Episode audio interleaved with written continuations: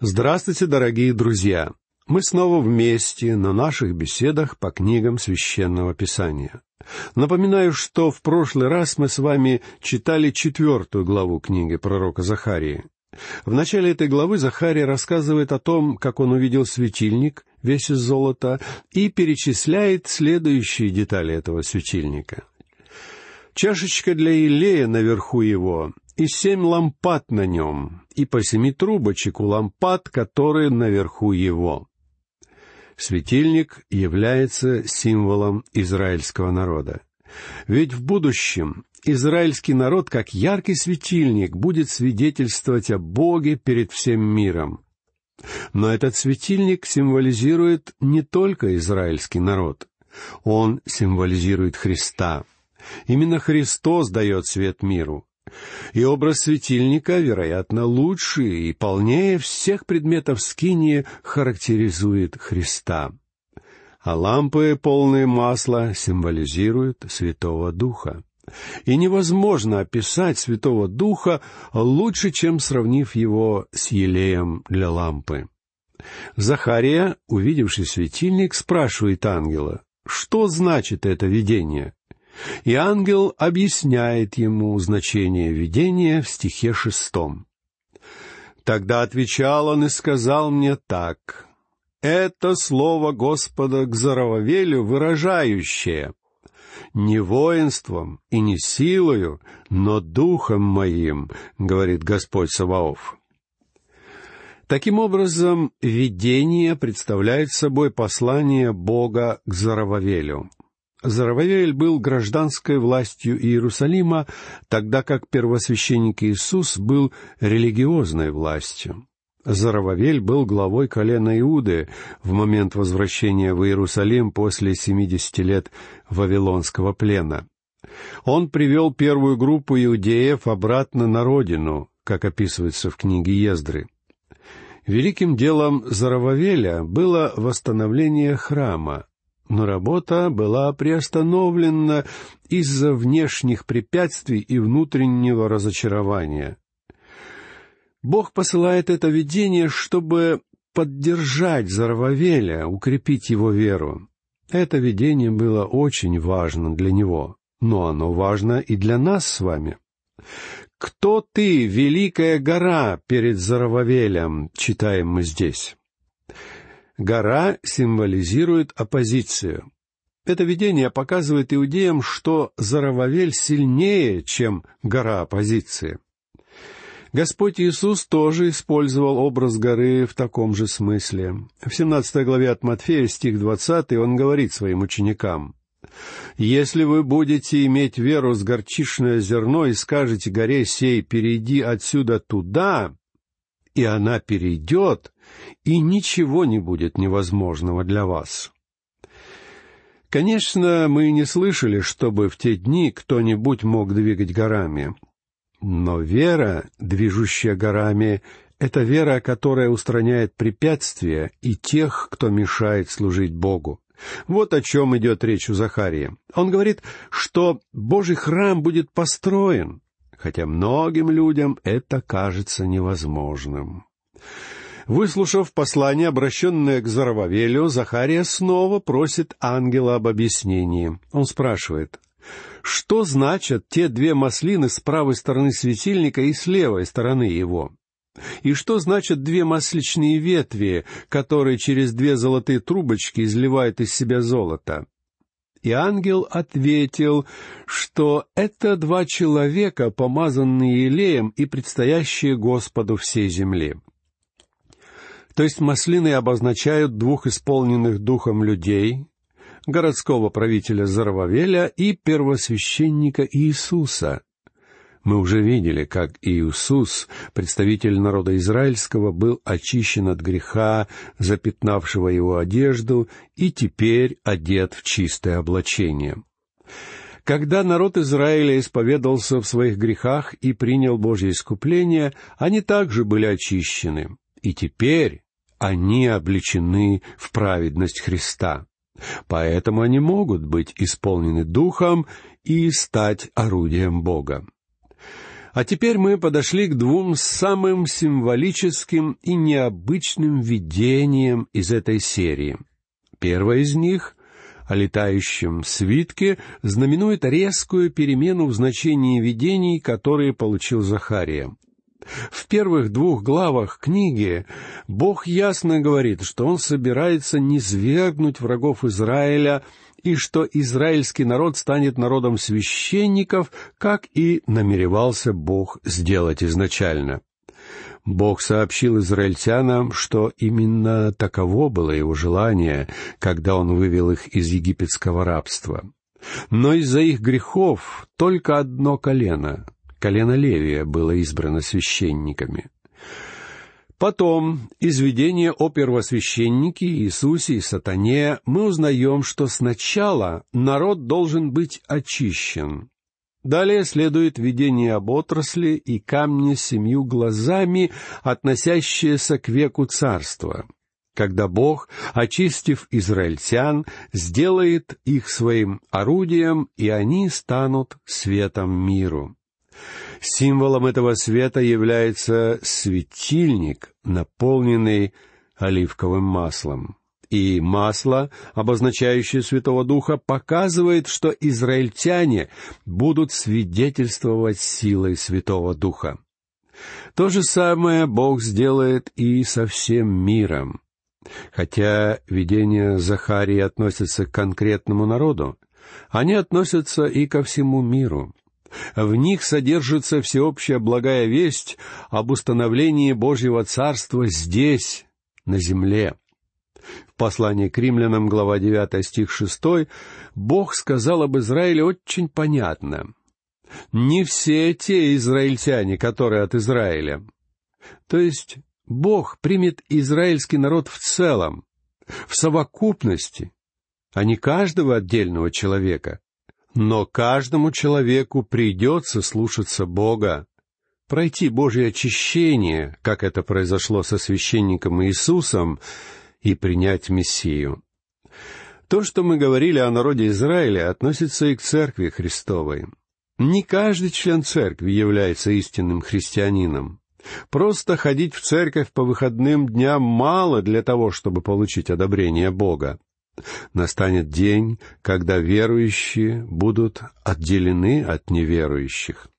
Это великое разделение произойдет в день восхищения церкви, а отделение народа Израиля от остальных народов земли произойдет в момент второго пришествия Христа, когда Он соберет своих избранных в своем царстве. Потом будет суд, и сатана будет скован на тысячу лет. Вот о чем говорится в стихах из пятой главы, которую мы сейчас будем читать. Захария предназначил свое пророчество для ободрения благочестивых израильтян, живших в его время. Но его слова должны служить ободрением и для сегодняшних верующих. Итак, послушайте первый стих пятой главы книги Захарии. И опять поднял я глаза мои и увидел, вот летит свиток. Прежде всего, мы должны понять, что этот летящий свиток символизирует Слово Божье. Мы получили это объяснение от пророка Иезекииля, который пишет в своей книге с девятого стиха второй главы по четвертый стих третьей главы. «И увидел я, и вот рука простерта ко мне, и вот в ней книжный свиток. И он развернул его предо мною. И вот свиток исписан был внутри и снаружи, и написано на нем «Плач и стон и горе». И сказал мне, «Сын человеческий, съешь, что пред тобою, съешь этот свиток и иди, говори дому Израилеву». Тогда я открыл уста мои, и он дал мне съесть этот свиток и сказал мне, «Сын человеческий, напитай чрево твое и наполни внутренность твою этим свитком, который я даю тебе». И я съел, и было в устах моих сладко, как мед. И он сказал мне, «Сын человеческий, встань и иди к дому Израилеву и говори им моими словами». Иезекиилю предстояло переварить Слово Божье и дать его людям. Это просто потрясающий отрывок, предназначенный для тех, кто намеревается возвещать Слово Божье. В нем сказано, что, во-первых, мы должны переварить Слово Божье. Оно может быть горьким, когда мы будем поглощать его, но на устах наших оно должно быть сладким, как мед. И тогда мы станем получать наслаждение от того, что даем его людям. Я должен добавить, что существуют разные мнения и толкования насчет значения летающего свитка. Но наиболее здравое объяснение, которого придерживались многие христиане на протяжении веков, таково, что этот свиток символизирует Слово Божье вообще и десять заповедей в частности. Читаем далее, послушайте второй стих. «И сказал он мне, что видишь ты? Я отвечал, вижу летящий свиток, длина его двадцать локтей, а ширина его десять локтей. Размеры свитка были двадцать локтей на десять локтей, то есть свиток был очень большой. Во времена Захарии свитки делались из папируса или кожи животных, а на каждом конце такого свитка была ручка, чтобы, читая, человек мог разворачивать и сворачивать его. Вместо того, чтобы переворачивать страницы, как это делаем мы сегодня, люди перематывали свиток, когда читали. Но свиток в видении Захарии имеет размеры двадцать локтей на десять. Локоть — это расстояние от конца среднего пальца до локтя и может отличаться в зависимости от руки конкретного человека. Но все равно это около сорока пяти сантиметров. То есть размеры свитка были примерно четыре с половиной метра на десять метров. А это размер достаточно просторной комнаты. Читать такой свиток можно только расстелив его на земле а в видении он еще и летит, то есть быстро мчится над землей. И мне кажется, что он двигался над землей, будучи полностью развернутым. Возможно, размеры свитка тоже имеют значение, потому что это те же самые размеры, что у святилища Скинии и Соломонова притвора в храме. Послушайте, что написано в третьей книге царств, глава шестая, стих третий и притвор пред храмом в двадцать локтей ширины, соответственно ширине храма, и в десять локтей ширины пред храмом. На это место выходил священник, чтобы поклоняться Богу от имени всего народа. И это святое место находилось на искупленной земле и было очищено кровью. Друзья мои, мы с вами сегодня тоже стоим на искупленной земле. Мы искуплены не золотом и серебром, не драгоценными камнями или другими сокровищами, но драгоценную кровью Христа. И прочным основанием для нас с вами является не летающий ковер-самолет, не ракета, запущенная с небес, а принесенная за всех нас жертва Иисуса Христа. Мы избавлены от вины и власти греха. Апостол Иоанн пишет в третьей главе своего Евангелия стихи 14 и 15. «И как Моисей вознес змею в пустыне, так должно вознесено быть Сыну Человеческому, дабы всякий верующий в Него не погиб, но имел жизнь вечную». Продолжим чтение. Послушайте третий стих пятой главы книги пророка Захарии. «Он сказал мне, это проклятие, исходящее на лицо всей земли. Ибо всякий, кто крадет, будет истреблен, как написано на одной стороне, и всякий, клянущийся ложно, истреблен будет, как написано на другой стороне. Очевидно, на свитке были написаны десять заповедей, а десять заповедей делятся на две части — Первые четыре заповеди касаются отношений человека и Бога, а последние шесть — отношений между людьми. И здесь упоминается заповедь, запрещающая воровство. «Ибо всякий, кто крадет, будет истреблен». То есть мы можем сделать вывод, что на свитке был записан раздел, который регламентирует отношения между людьми. На этих запрещающих заповедях основывается, в частности, 49-й Псалом, стихи с 18 по 21, где сказано «Когда видишь вора, сходишься с ним», то есть нарушаешь заповедь «не кради». «И с прелюбодеями сообщаешься», то есть нарушаешь заповедь «не прелюбодействуй». «Уста твои открываешь на злословие, и язык твой сплетает коварство». Сидишь и говоришь на брата твоего, на сына матери твоей клевещешь. То есть нарушаешь заповедь «не произноси ложного свидетельства на ближнего твоего». И далее Бог говорит, «Ты это делал, и я молчал. Ты подумал, что я такой же, как ты. Изобличу тебя и представлю пред глаза твои грехи твои». Жившие во времена Захарии люди нарушали десять заповедей, а Бог не наказывал их. Поэтому они пришли к выводу, что Бог такой же обманщик, как и они, и что Он ничего не станет делать в ответ на их преступления. Но Бог говорит, что Он не собирается мириться с грехами израильтян. Закон Моисея был дан народу Израиля, и он должен был стать законом для всего народа. Люди должны были исполнять этот закон, но они не исполняли его, и поэтому Бог изгнал их из их земли. Это принесло в конечном итоге определенную пользу. Рассеянные среди языческих народов, израильтяне стали распространять там закон Моисея, и в частности заповеди, которые касаются отношений между людьми. И надо сказать, они добились определенных успехов. Ведь в результате исполнения этих заповедей Бога стало признаваться за признак цивилизованности. И сейчас я хотел бы, чтобы вы обратили внимание на великий принцип, относящийся к закону Моисея и в особенности к десяти заповедям.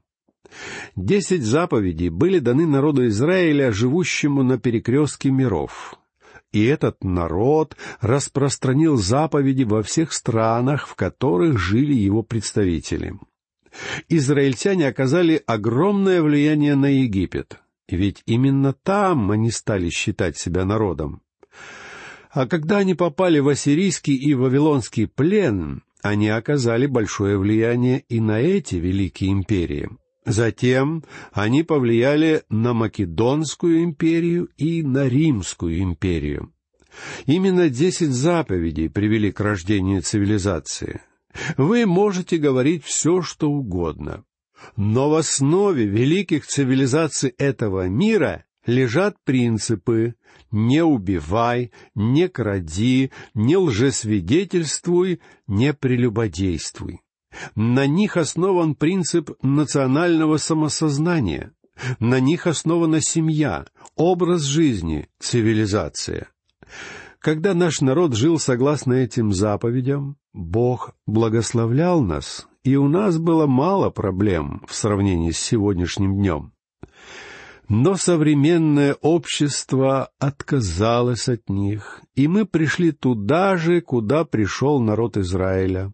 Бог приводит Израиль нам в пример. Бог говорит, «Хотя я избрал народ Израиля, я буду судить любого, кто нарушит мои заповеди».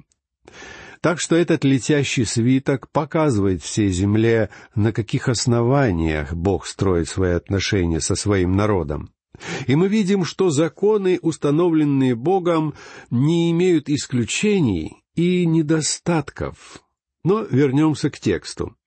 В четвертом стихе Бог продолжает свою речь о проклятии, которое было наведено свитком, и говорит вот что. «Я навел его, — говорит Господь Саваоф, — и оно войдет в дом Татя и в дом клянущегося моим именем ложно, и прибудет в доме его, и истребит его, и дерева его, и камни его». и оно войдет в дом Татя. Здесь имеются в виду нарушители заповедей, касающихся отношений между людьми. А слова «и в дом клянущегося моим именем ложно» указывают на первый раздел десяти заповедей. Даже произнося имя Бога, человек может навлечь на себя суд. Христианам никогда не было велено жить согласно десяти заповедям. Мы, как верующие, призваны к более высоким стандартам нравственности. И мы достигаем этого уровня по благодати Божьей. На самом деле, без помощи Бога человек не может достичь даже уровня исполнения закона Моисея. Ведь когда Бог дал людям закон, Он не дал помощи для его исполнения. Это значит, что Он не исполнил людей духом. Святой Дух не пребывал в ветхозаветных святых. Вот почему человек своими собственными силами не мог исполнить десять заповедей. А нам с вами, верующим во Христа и принимающим Его жертву, дана благодать. Бог посылает нам Святого Духа, в результате чего мы можем производить плоды Духа в своей жизни, о которых не говорится в законе Моисея. Это такие плоды, как любовь, радость, мир, долготерпение и так далее. На этом мы заканчиваем разговор о видении летящего свитка. Далее Захария увидел женщину, находящуюся посреди Эфы, к тексту, рассказывающему об этом видении, мы обратимся уже в следующий раз. А сейчас я лишь предложу вам поразмыслить о проблеме, которая здесь возникает. Предположим, я скажу вам сейчас, что прошлой ночью у меня во дворе приземлился космический корабль, а оттуда вышли два маленьких зеленых человечка и говорили со мной. Вы мне поверите? Нет, не поверите. Но сегодня есть и образованные люди, которые верят в летающие тарелки. Некоторые даже утверждают, что видели эти тарелки, а внутри них людей. Возникает противоречие. Одни искренне верят в инопланетян и с пеной у рта кричат, что видели летающие тарелки. Другие сомневаются и также решительно утверждают, что никаких летающих тарелок в природе нет. Но вот в видении перед пророком Захарией предстало два летающих объекта. Как нам относиться к его утверждению? Поразмышляйте над этим. А сейчас я прощаюсь с вами. Всего вам доброго. До новых встреч.